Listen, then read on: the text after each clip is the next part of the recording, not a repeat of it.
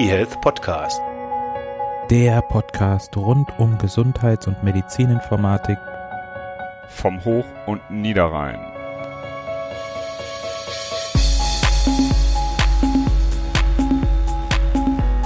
Ja, hallo und herzlich willkommen zu einer weiteren Ausgabe des eHealth Podcasts.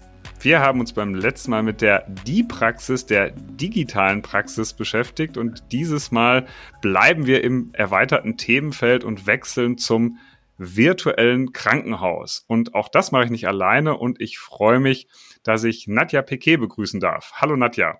Hallo Bernd, ganz lieben Dank für die Einladung. Ich freue mich total, heute hier sein zu dürfen. Vielleicht, da dich die meisten wahrscheinlich noch nicht kennen werden, sagst du ein paar Worte zu deiner Person. Wer bist du? Was machst du? Und warum bist du die perfekte Ansprechpartnerin oder Interviewpartnerin für das Thema virtuelles Krankenhaus? lieben Dank, das mache ich gerne. Ich bin Geschäftsführerin der Virtuelles Krankenhaus NRWG GmbH. Ich war jetzt zuvor viele Jahre im nordrhein-westfälischen Gesundheitsministerium, dort in dem Referat, das für Digitalisierung und auch Telemedizin zuständig war und habe quasi das virtuelle Krankenhaus mit aus der Taufe gehoben, ähm, sozusagen. Konnten dort auf ja, Vorarbeiten, viele Förderprojekte aufbauen, die wir dort auch schon aus Landesmitteln ähm, gefördert hatten. Und ja, was ich jetzt mache, jetzt steht tatsächlich der Aufbau der Trägergesellschaft an und auch die Umsetzung der Pilotphase des virtuellen Krankenhauses bis Ende 2023. Und dann, wenn alles gut läuft, direkt äh, geht's in die Überführung in den Regelbetrieb. Wir sind jetzt ähm, im Dezember 2020 gestartet. Ein Kollege aus dem äh, Ministerium, der aus dem Haushaltsreferat mir an die Seite gestellt wurde für die Verwaltungsaufgaben und ich haben dann angefangen mit dem, was es eben so braucht, um den Geschäftsbetrieb an den Start zu kriegen und haben dann im Laufe des letzten Jahres unser jetzt 14-köpfiges Team so Stück für Stück zusammengestellt und dann nebenbei noch die ganze Gremienarbeit und die Testphase jongliert, hatten da aber auch ganz viel Unterstützung von den Beteiligten aus dem Gründungsausschuss, die an der ganzen Vorbereitung des virtuellen Krankenhauses schon dabei waren und auch ähm, durch das ZTG. Bevor du das jetzt das ganze Team vorstellst, vielleicht nochmal einen kleinen Schritt zurück. Virtuelles Krankenhaus, was ist das überhaupt? Also viele Krankenhäuser in Nordrhein-Westfalen werden sich im Rahmen des KZGs damit in irgendeiner Form schon mal beschäftigt haben, weil es in den Antragsformularen plötzlich auftauchte. Aber vielleicht kannst du nochmal in wenigen Worten sagen, was ist das und was ist die Idee dahinter? Ja, das ist eine gute Frage. Frage, denn der Name ist tatsächlich nicht ganz selbsterklärend. Im Kern ist das virtuelle Krankenhaus eine zentrale Plattform, für Technik, für Services, aber auch die Organisation zur Vermittlung und auch zur Durchführung jetzt im ersten Schritt von Telekonsilen. Ziel ist dabei aber auch ein flächendeckendes telemedizinisches Netzwerk für NRW aufzubauen. Ne? Also Kern die Trägergesellschaft, aber dann das ganze Netzwerk mit den Nutzerinnen und Nutzern außenrum bilden dann zusammen das virtuelle Krankenhaus. Das ist also eine, im Gegensatz zur Die-Praxis, wo es ja eher einen Showroom-Effekt hatte, geht es jetzt also im virtuellen Krankenhaus tatsächlich um eine echte Infrastruktur, bei der verschiedene Krankenhäuser miteinander vernetzt werden, um telemedizinische Leistungen hier als Staat Telekonsil anzubieten. Ganz genau, aber tatsächlich nicht nur Krankenhäuser. Wir gehen auch über den stationären Bereich hinaus und wollen auch stationär und ambulant miteinander ähm, vernetzen. Grundsätzlich hat das Land die Initiative gestartet, um die Expertise der Spitzenmedizin, die oftmals in Universitätskliniken oder in ausgewiesenen anderen Spitzenzentren vorhanden ist, komplett landesweit verfügbar zu machen, sowohl für Krankenhäuser als auch für den niedergelassenen Bereich. Dabei geht es auch tatsächlich nicht darum, jetzt die Versorgung neu zu gestalten oder Parallelstrukturen aufzubauen, sondern ganz konkret konkret darum, eine Lücke zu schließen, die das System und der Markt tatsächlich bisher lassen. Ja, also wir wollen dort nicht in Konkurrenz treten. Das heißt, es geht erstmal darum, eine, über telemedizinische Konsile eine Leistung anzubieten, die vielleicht gerade in kleineren Krankenhäusern nicht vorhanden ist, weil diese Expertise fehlt. Und Anbieter sind, stand jetzt, glaube ich, die Universitätskliniken Münster und Aachen, oder? Ähm, ganz genau. Also tatsächlich ist es so, der Fokus liegt wirklich auf nachgewiesenen Versorgungslücken, beispielsweise durch fehlende äh, medizinische Expertise. Das ist auch das, wo wir jetzt ähm, eben mit dem mit dem Uniklinikum Aachen und dem Uniklinikum Münster angefangen haben im Bereich der Intensivmedizin und Infektiologie für die Covid-19-Beratungen. Ne, da kommen diese beiden ähm, Fachrichtungen ja zusammen, weil wir einfach zu wenig Infektiologen im Land haben, ja, und zu wenig Erfahrung, auch strukturell, solche Fälle dann ähm, auch in kleineren Intensivstationen zu behandeln. Aber auch dort, wo es strukturelle Brüche gibt. Ne? Beispielsweise gibt es ja schon ein Netzwerk für seltene Erkrankungen, aber auch da kommt die Expertise nicht am Ende bis an den Patienten ran, sodass es da ja oftmals ganz lange ähm, Wege gibt für die Patientinnen und Patienten, bis sie überhaupt eine Diagnose ähm, erhalten. Und dann eben grundsätzlich in ganz besonders komplexen Behandlungssituationen, wo es einfach nur in sehr, sehr, sehr wenigen Zentren die Erfahrung gibt. Ne? Zum Beispiel auch die Herzinsuffizienz. Jetzt hast du schon ein paar Beispiele genannt, Herzinsuffizienz und auch die Corona-Pandemie. War die dann also für diesen Zweck, telemedizinische Leistungen zu verbreiten, dann doch ja, vielleicht fördernd oder hatte was Gutes, weil damit natürlich genau ein wesentliches Ziel, nämlich diese ja, Telekonsile in die kleineren Krankenhäuser zu bringen, ein, ein wesentliches Erfolgsmerkmal auch des virtuellen Krankenhauses ist? Absolut. Also so schlimm diese ganze Pandemie ist, so sehr hat das tatsächlich dem Thema Vorschub geleistet. Umgekehrt konnten wir eben mit der, wie wir es nennen, Vorstufe auch ganz früh schon Hilfestellung leisten. Also wir bauen ja sehr stark auf den Strukturen des ähm, Innovationsfondsprojektes Telnet at NRW auf, das eben auch koordiniert durch das Uniklinikum Aachen mit Beteiligung des Uniklinikum Münsters, dort eben auch schon im intensivmedizinischen Bereich die Beratung in den äh, stationären Bereich, im ambulanten Bereich rein gemacht hatte. Und da haben wir tatsächlich direkt aufgesetzt zu Beginn der Pandemie. Grundsätzlich ähm, setzen wir mit dem VKH im Rahmen der Pilotphase auf die Zentren, die vom Land ausgewiesen werden, die dann den Kriterien des GBA entsprechen. Damit haben wir dann auch ganz fest definierte Qualitätskriterien für die medizinische Expertise. Ähm, wir können aber auch schon zurückgreifen auf eine regelhafte Vergütung für die ärztlichen Leistungen über Zentrumszuschläge und weil die Zentrumsausweisungen ja im Rahmen der Krankenhausplanung ähm, vollzogen werden, machen wir gleichzeitig auch ein bedarfsgerechtes Angebot, das keine unnötigen Kosten verursacht. Das war ein ganz wichtiger Aspekt für die Kostenträger im Gesundheitssystem, ähm, für die Kassen, die wir auch von Anfang an an dem Vorhaben schon beteiligt hatten. Ja, GBA, gemeinsamer Bundesausschuss. Was sind denn da Beispiele für Qualitätskriterien, die der anlegt? Kannst du vielleicht ein, zwei nennen, damit das ein bisschen konkreter wird? Da geht es tatsächlich um die konkrete medizinische Expertise, die eben vorhanden sein muss an den Häusern. Aber da geht auch ähm, tatsächlich die Erfahrung der Zentren als solches rein. Also da geht es ja insgesamt auch in der Krankenhausplanung mehr hin, dass dort, ähm, wo die Expertise vorhanden ist, auch was die Fallzahlen angeht, ne, einfach sowas genutzt wird und nicht jeder alles vorhalten muss.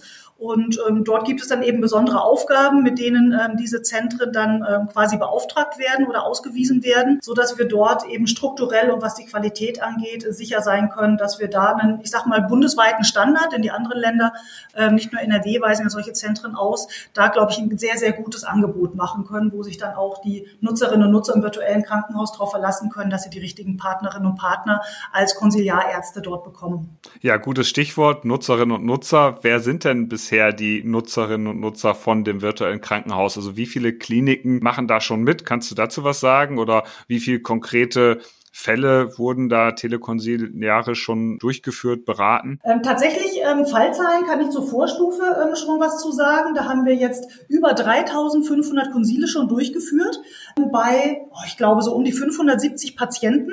Da sieht man auch, dass die Indikationen sehr unterschiedlich aufgestellt sind. Also das waren ja ganz schwer an Covid-19 erkrankte Patientinnen und Patienten, die auf Intensivstationen lagen, wo dann tatsächlich auch öfter ähm, der Bedarf war, dort ein Konsil einzuholen.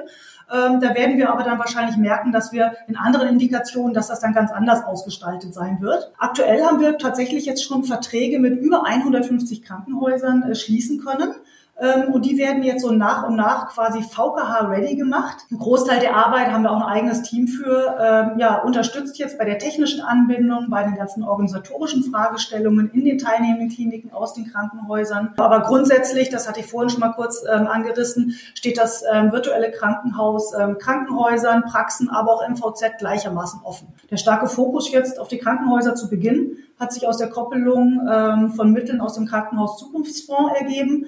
Ähm, da hat das Land ähm, dem virtuellen Krankenhaus jetzt quasi einen Anschub ähm, gegeben und da gab es eben eine Frist, wo die Krankenhäuser im Rahmen der Antragstellung ähm, im KZG dann auch Verträge mit uns schließen konnten. Dieses Jahr wollen wir aber ganz gezielt auch auf den ambulanten Bereich zugehen und bekommen dort auch ganz tatkräftige Unterstützung von den kassenärztlichen Vereinigungen. Jetzt hast du mir schon das nächste Stichwort vorweggenommen, VKH Ready. Was brauche ich denn jetzt als Krankenhaus, wenn ich sage, ich möchte da gerne mitmachen, jetzt weil ich im Rahmen des KZGs, das ist meinem Antrag angekreuzt habe oder weil ich einfach so von der Gesamtidee, vom Gesamtkonzept überzeugt bin. Ich brauche auf der einen Seite vertraglich natürlich irgendwie eine Situation, einen, einen Vertrag mit dem äh, virtuellen Krankenhaus oder mit der Institution dahinter. Das wollen wir mal so ein bisschen beiseite lassen, sondern uns eher so ein bisschen auf die technische Seite konzentrieren. Was muss ich denn mitbringen, um VKH ready zu sein oder was muss ich noch installieren? Eigentlich gar nicht so viel, aber wie das immer so ist, das ist eine Frage der Perspektive.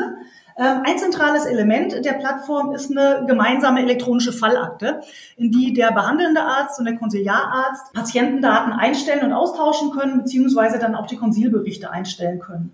Und diese Fallakte stellen wir zentral erstmal jetzt in so einer Basisversion zur Verfügung. Und im Verlauf der Pilotphase wird die dann Stück für Stück auch ne, aufbauen auf den Rückmeldungen, die wir auch aus der Nutzung bekommen, weiter ausgebaut und dann in eine umfassende technische Plattform äh, dann auch mit einem schönen Nutzerportal ausgeweitet. Die Anbindung an die Fallakte kann, sofern die Einrichtungen schon angeschlossen sind, über die Telematik-Infrastruktur erfolgen. Ne? Aber wenn das tatsächlich aus irgendwelchen Gründen nicht funktioniert oder was anderes bevorzugt, kann man das dann auch über Kleinzertifikate machen oder irgendeine Tokenlösung. Und tatsächlich wird zur Teilnahme dann nur ein aktueller Browser benötigt. Das wirft aber auch gleich ne, eine Frage auf, wie sieht das denn mit der Integration in die, in die ähm, einrichtungseigenen ähm, Informationssysteme aus? Das ist ja ein ganz großes Thema, das wir immer haben. Ne? Vielleicht noch mal ein, einen Schritt zurück, dass wir noch mal an, also wir haben äh, eine Fallakte als Basis. Das bedeutet, ihr stellt die zentrale Infrastruktur bereit.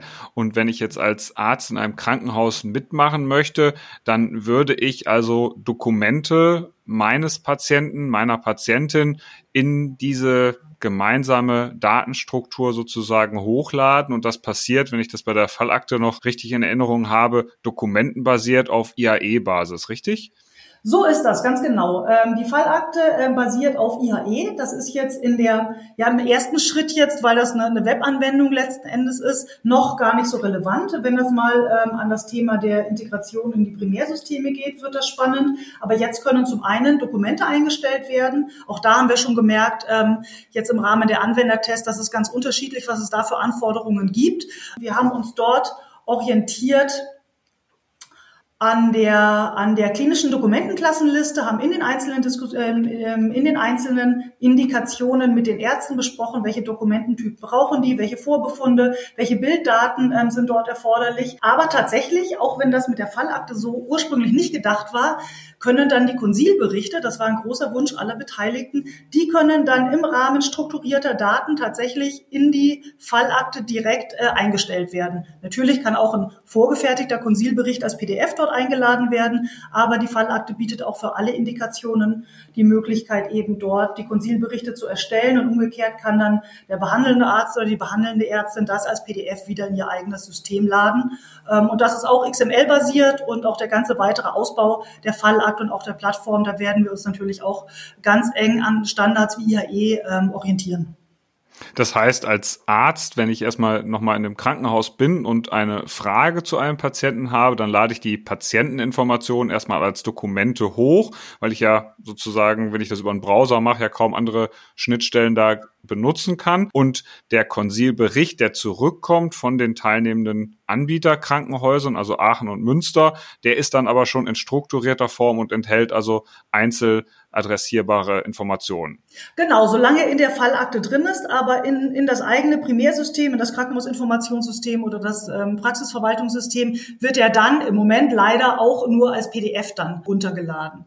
Wir haben zwei Fallaktenanbieter, ähm, das sind die, die RZV und die Nexus. Und ähm, aus Vorprojekten hat das die Fallakte des Rechenzentrums Vollmerstein schon zu dem einen oder anderen Arztinformationssystem Schnittstellen und die Nexus natürlich zu ihrem eigenen Krankenhausinformationssystem, so dass da möglicherweise zeitnah tatsächlich vielleicht schon strukturierte Daten tatsächlich auch in die Primärsysteme zurückgeladen werden können. Das ist dann sicherlich auch was, was wir im Rahmen der Pilotphase weiterentwickeln wollen. Also das ist jetzt wahrscheinlich genau der der, nächste Schritt zu sagen, wir wollen jetzt dieses Nutzererlebnis noch ein bisschen komfortabler gestalten, dass ich vielleicht aus dem KISS direkt Daten in das virtuelle Krankenhaus schieben kann und auch dann direkt zu meinem Patienten, zu dem ich ein Konsil angefragt habe, auch das Konsil erhalte, wie es vielleicht innerhalb eines Krankenhauses zwischen verschiedenen Leistungsstellen ja möglich ist. Das ist die absolute Idealvorstellung. Man muss aber auch sagen, dass die Anforderungen, wie schon gesagt, indikationsspezifisch ganz unterschiedlich sind. In der Intensivmedizin zum Beispiel brauchen die gar nicht so viele Daten. Da ist ganz wichtig ähm, für die Kolleginnen und Kollegen die Videokommunikation. Die wollen ähm, den behandelnden Arzt oder die Ärztin sehen, die wollen die Patienten sehen. Und dort ist tatsächlich die, die Patientendaten zweitrangig, weil da reicht es tatsächlich schon, über das Videosystem auf dem Monitor zu schauen. Und dann haben wir Indikationen, wo wirklich zum Teil eine rein asynchrone Kommunikation nur über die Fallakte relevant ist.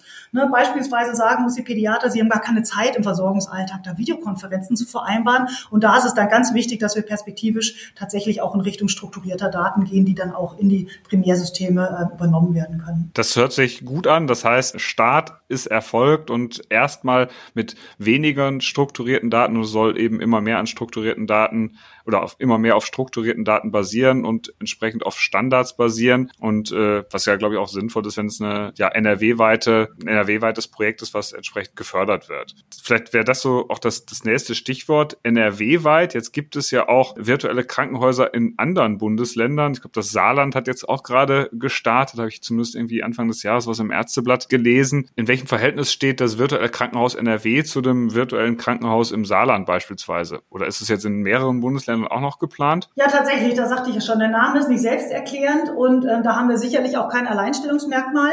Wir schauen gerade sehr gespannt auf die Entwicklung äh, rund um telemedizinische Anwendungen, die alle in so eine ähnliche Richtung gehen wie das VKH.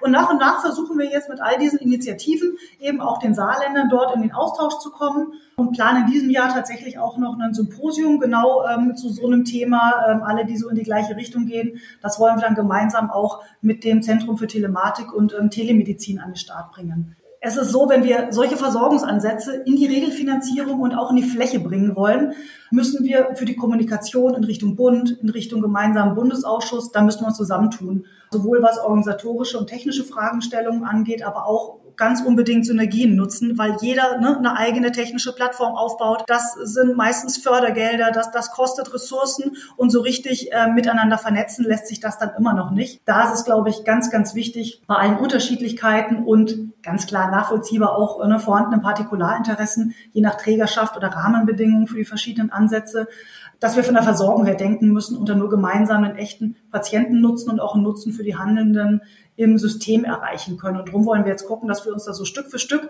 zusammentun und schauen, wo gibt's wo gibt's Überschneidungen. Es stellt sich schon raus, dass wir im Prinzip alle mit den gleichen Problemen und den gleichen Hürden kämpfen. Und da freue ich mich schon drauf, wenn wir das in diesem Jahr auch noch weiter vertiefen können, weil die Rahmenbedingungen sind ja eben noch nicht ausreichend für die Telemedizin, aber deutlich besser als noch vor ein paar Jahren. Und deshalb passiert da jetzt gerade ganz viel und da ist eine Riesendynamik drin. Also auch eine Anbindung von verschiedenen virtuellen Strukturen oder anderen Netzwerken oder eine Ausweitung von bestehenden Netzwerken auf andere Netzwerke, so wie es früher vielleicht mal im Internet war, das Internet als Connected Networks, sozusagen als Zusammenschluss vieler einzelner kleiner Netze. Äh, vielleicht funktioniert das ja im Gesundheitswesen auch und dass man damit eine flächendeckende Nutzung ermöglichen kann. Jetzt hast du gerade schon das äh, ZTG angesprochen und äh, welche Rolle spielen ZTG und Max beim virtuellen Krankenhaus? Ist das aktuell noch so ein Projekt, was dann irgendwann losgelöst werden muss aus den NRW-Strukturen oder ist das jetzt schon ähm, du hast gesagt, du bist Geschäftsführerin. Ist das jetzt schon eine eigenständige Struktur, die über den Projektcharakter hinausgeht? Das Max ist tatsächlich die Mutter des virtuellen Krankenhauses, beziehungsweise äh, Herr Minister Laumann der Vater.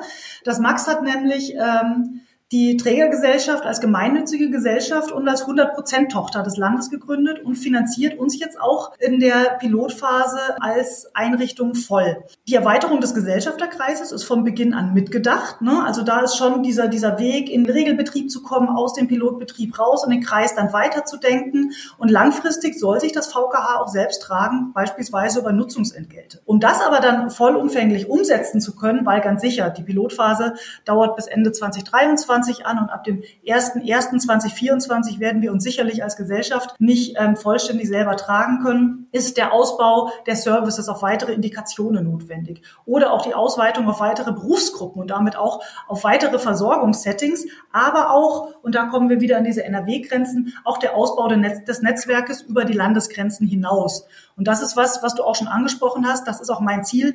Wir wir wollen ja nicht mit einem eigenen proprietären Produkt an den Start gehen, sondern eine offene Plattform schaffen, wo sich unterschiedliche Hersteller, ähm, unterschiedliche ähm, Leistungserbringer andocken können. Und dann wäre eben meine Idealvorstellung auch, dass man dann nicht in Konkurrenz tritt zu eben anderen Initiativen, die jetzt ähm, eben auch im Rahmen von Projekten oder Ähnlichem starten, sondern dass man guckt, wie man sich dann weiter vernetzen kann, wie man die bestehenden Plattformen, die bestehenden Strukturen vernetzt, um sich dann eben flächendeckend dort auszuweiten. Und da wollen wir eben gucken, dass wir unseren Mehrwert bieten ähm, und dann eben auch Stück für Stück aus der Förderung des Landes letzten Endes rauskommen. Das heißt, bis Ende 23 ist die Förderung gesichert und darüber hinaus auch sicherlich irgendeine weitere Förderzusage in Aussicht gestellt, deren Details noch nicht ganz klar sind, aber dann soll eben schon ein größerer Teil über Nutzungsentgelte kommen. Und ich glaube, da ist es so, dass die Teilnahme am System virtuelles Krankenhaus nichts kostet, sondern jedes einzelne Konsil, was man erfragt, wird dann mit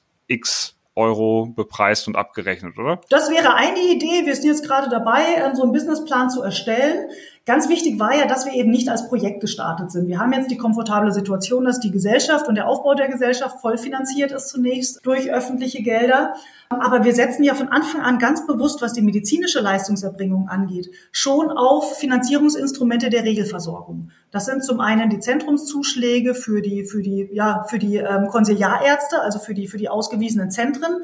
Im niedergelassenen Bereich kann das Einholen von Konsilien jetzt auch schon vergütet werden. Dort gibt es Ziffern im EBM, so dass wir da auch eine Grundlage haben, ne, wenn wir jetzt aus der Pilotphase raus sind, dass man dann, ne, sofern wir unseren Nutzen nachweisen können und wir, wir im, Augen, in den Augen der Nutzer einen Mehrwert bieten, dass man dort auch über Nutzungsentgelte in irgendeiner Art nachdenken könnte. Man muss natürlich gucken, wie sich der Markt insgesamt entwickelt. Ne? Also gerade unser Fokus auch auf die elektronische Fallakte, die steht ja nicht im Gesetz. Ne? Dort gucken wir auch immer, dass wir keine Parallel Parallelstruktur oder kein Konkurrenzprodukt zur elektronischen Patientenakte, die im SGB V ja steht, entwickeln, sondern gucken, dass wir uns da anschließen. Es gibt aber entsprechend auch noch einen ganz kleinen Markt nur von Anbietern für die Fallakte. Und da muss ich jetzt auch durch die Fälle und die Erfahrungen, die wir jetzt im Rahmen der Pilotphase dort haben, auch erstmal müssen sich Kostenstrukturen ähm, entwickeln und man muss gucken, wie sich auch der Markt entwickelt, sodass wir dann wissen, was diese ganze technische Plattform auch kostet und wo das dann hingeht, auch im Zusammenhang mit der Telematikinfrastruktur. Genau, Telematikinfrastruktur hast du ja schon angesprochen, ist jetzt schon möglich, darüber zu kommunizieren für die Häuser, die da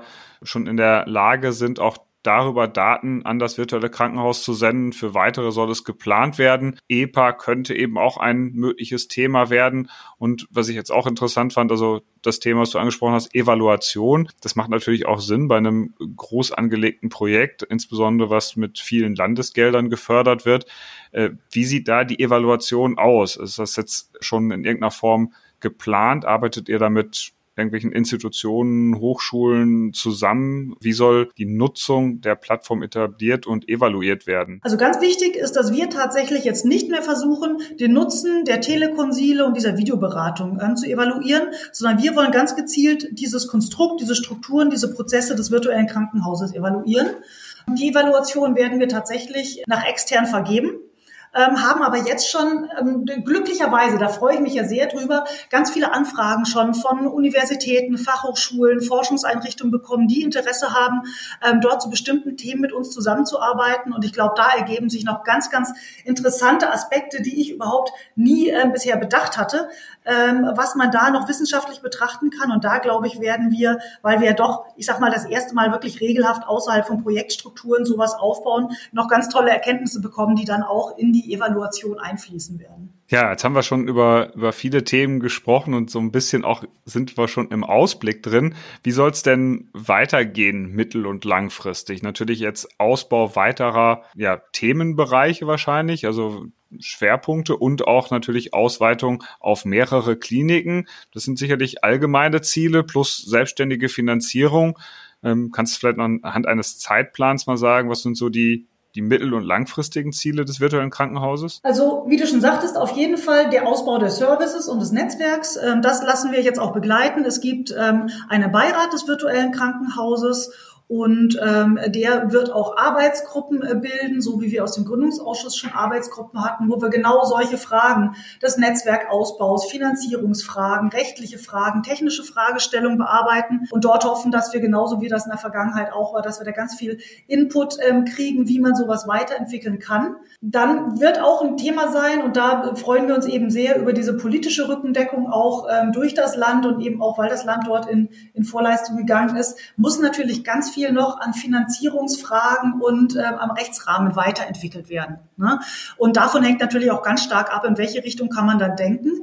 Langfristig tatsächlich sehe ich das über die Landesgrenzen hinaus und eben als Instrument, sich auch mit anderen Initiativen zu vernetzen, sich mit anderen Plattformen zu vernetzen. Und ich glaube, da werden dann wirklich die Möglichkeiten nochmal explodieren, was man dann daraus machen kann. Und ein ganz großes Zukunftsthema, da kann ich aber tatsächlich noch gar keinen Zeitplan ähm, für nennen, ist das ganze Thema Forschungsdaten.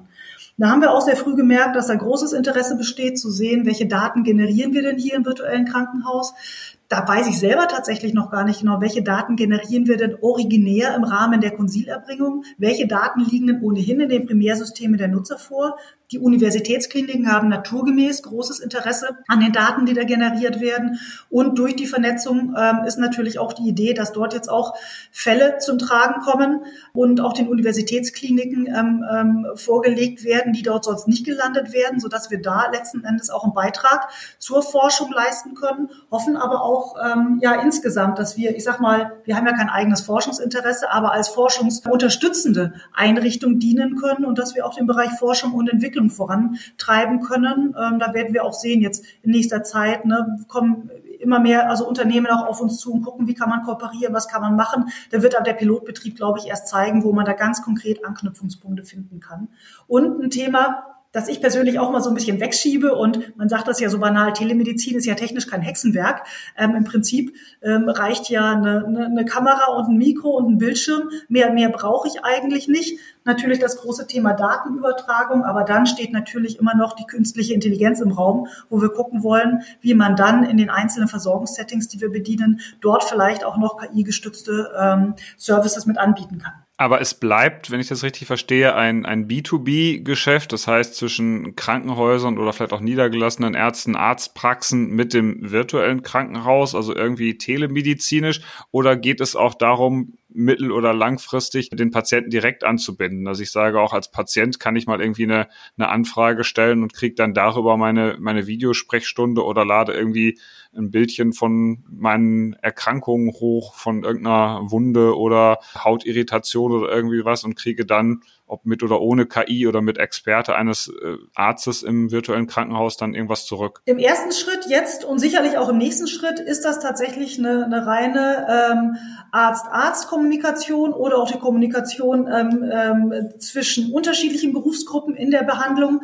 Aber ich kann mir sehr gut vorstellen, wenn die Plattform steht und das Vertrauen auch aufgebaut ist zu den Nutzern und diese technische Weiterentwicklung auch dann wirklich ähm, umsetzbar ist, dass man da ganz sicher auch Services bis hin zu den Patientinnen und Patienten Patienten anbieten kann. Gerade wenn man dann eben schaut, welche welche Versorgungsprozesse gibt es denn jetzt schon in Teilen, die man als Ganzes andocken kann, wo wir dann eben auch mit unseren Services einen Mehrwert bieten und die da integrieren kann. Und da bin ich mir sicher, dass sich da auch Anwendungen bis zu den Patientinnen und Patienten hin anbieten werden. Das hört sich alles sehr, sehr gut an und wir sind jetzt auch schon eine knappe halbe Stunde dabei. Ich würde sagen, das reicht erstmal für heute. Ich bedanke mich sehr. Es hat mich sehr gefreut, dass du uns dann kurzen Einblick gegeben hast in diese doch sehr umfangreiche Welt und es wird sicherlich spannend sein, das in den nächsten Jahren noch weiter zu verfolgen, wie sich das entwickelt. Vielen Dank, Nadja. Ganz herzlichen Dank an dich.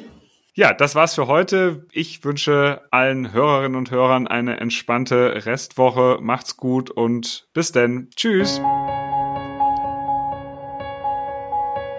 eHealth Podcast.